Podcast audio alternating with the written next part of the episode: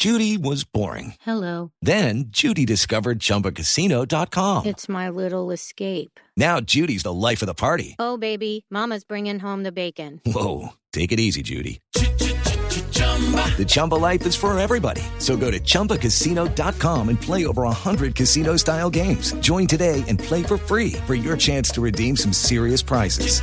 chumba ChumbaCasino.com. No purchase necessary. Void where prohibited by law. 18 plus terms and conditions apply. See website for details. Nos acompaña Zair Mundaray, que fue fiscal en Venezuela, fue director de investigaciones en la Fiscalía en Venezuela y es el denunciante por delitos de lesa humanidad contra el régimen de Nicolás Maduro, que es una investigación que está en curso que deja recomendada la saliente fiscal de la Corte Penal Internacional, la señora Fatou Bensuda que conoce bien el tema de Venezuela y que conoce bien el tema de Colombia. Señor Mundaray, buenos días. Hola, buenos días. Gracias por la invitación. ¿Dónde se encuentra usted? En Bogotá. En Bogotá. Señor Mundaray, ¿cuál es la denuncia que usted presentó ante la Corte Penal Internacional por delitos de lesa humanidad contra el gobierno de Maduro?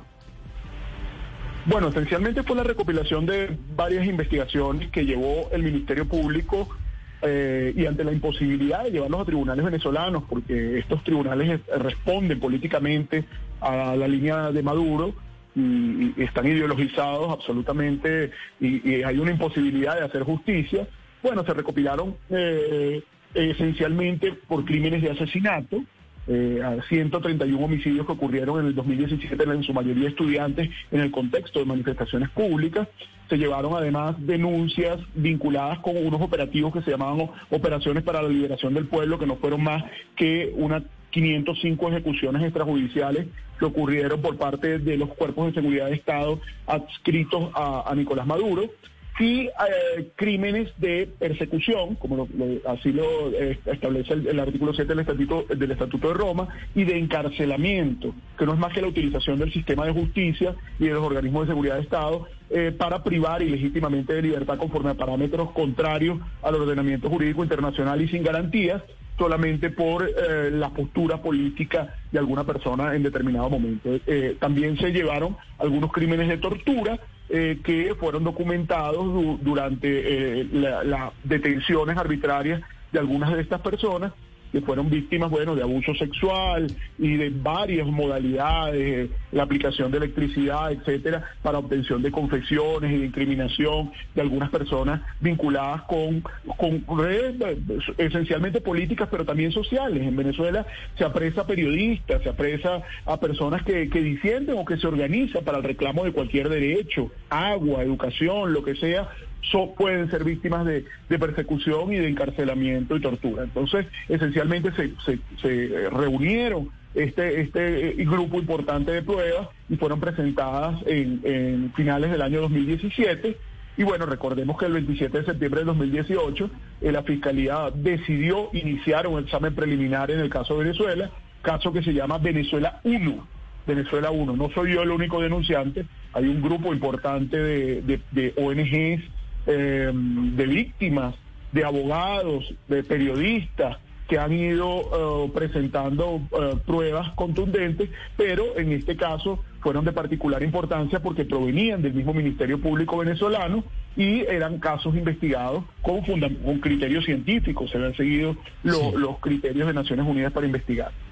Pero señor Mundaraín, precisamente la Corte Penal Internacional pues entrega este informe, pero sin embargo no señala responsables directos. Es muy general en sus señalamientos. ¿Usted qué lectura le hace a eso? ¿Puede ser algo efectivo?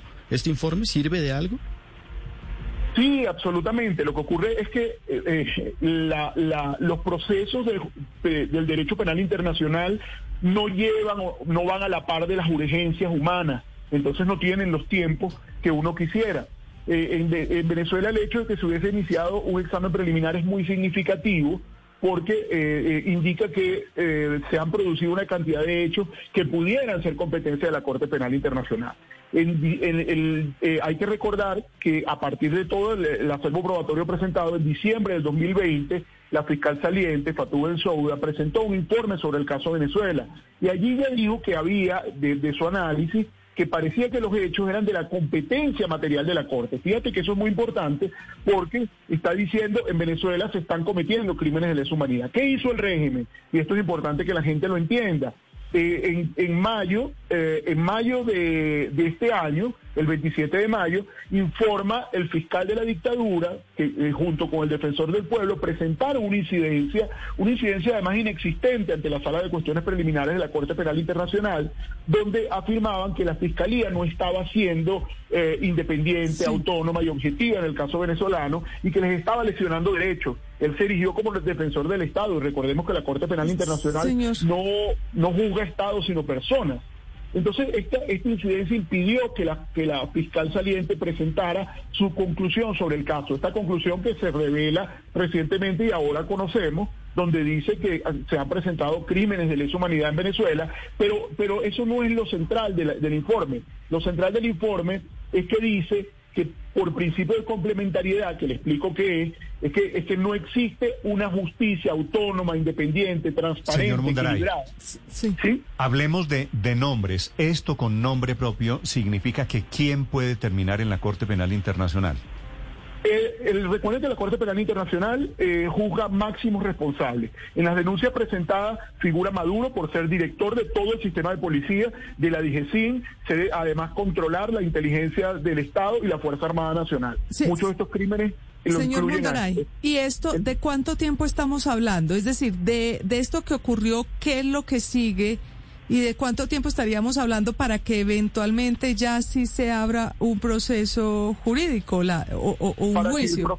para que el proceso se abra requiere que el fiscal actual, que es el, el doctor Khan, eh, y dicte el inicio de investigación penal. El inicio de investigación penal tiene hasta, el, hasta, hasta final de año, porque él debe presentar un informe a mediados de diciembre de este año, donde indique cuáles son los crímenes por los cuales inicia, cuál es el periodo, debe acotar el tiempo. Hasta ahora se eh, hasta ahora la investigación preliminar, el examen preliminar está desde, desde abril del 2017 hasta lo ocurrido hoy, e incluye también al ministro de la Defensa, el ministro de Interior, los dos ministros de Interior que han pasado, que es Ernesto Reverol, eh, está Vladimir Padrino, eh, está Delcy Rodríguez, porque ella como vicepresidenta es directora directa por estatuto de la, de la DIGESIN, que es uno de los cuerpos torturadores de Venezuela y que, y que una cantidad de personas han presentado pruebas de haber sido torturados por este organismo. Entonces, eh, yo creo que eh, en este año deberíamos conocer el inicio de investigación y el inicio de investigación permite a la sala de cuestiones preliminares,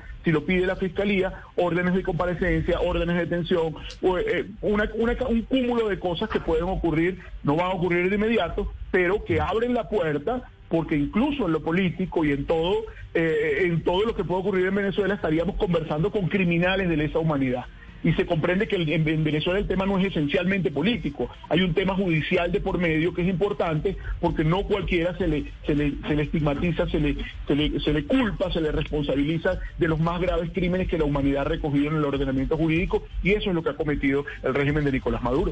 8 de la mañana, 59 minutos. Escuchan ustedes al denunciante de esos delitos y quiénes son los denunciados que podrían efectivamente ser la puerta que se abre, terminar ante esa temida Corte Penal Internacional. Señor Mundaray, gracias por estos minutos.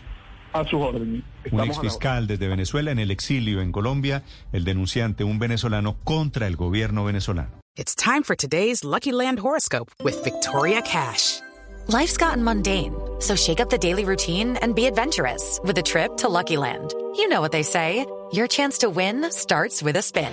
So go to LuckyLandSlots.com to play over 100 social casino-style games for free for your chance to redeem some serious prizes. Get lucky today at LuckyLandSlots.com. Available to players in the U.S., excluding Washington and Michigan. No purchase necessary. VGW Group. Void or prohibited by law. 18 plus. Terms and conditions apply.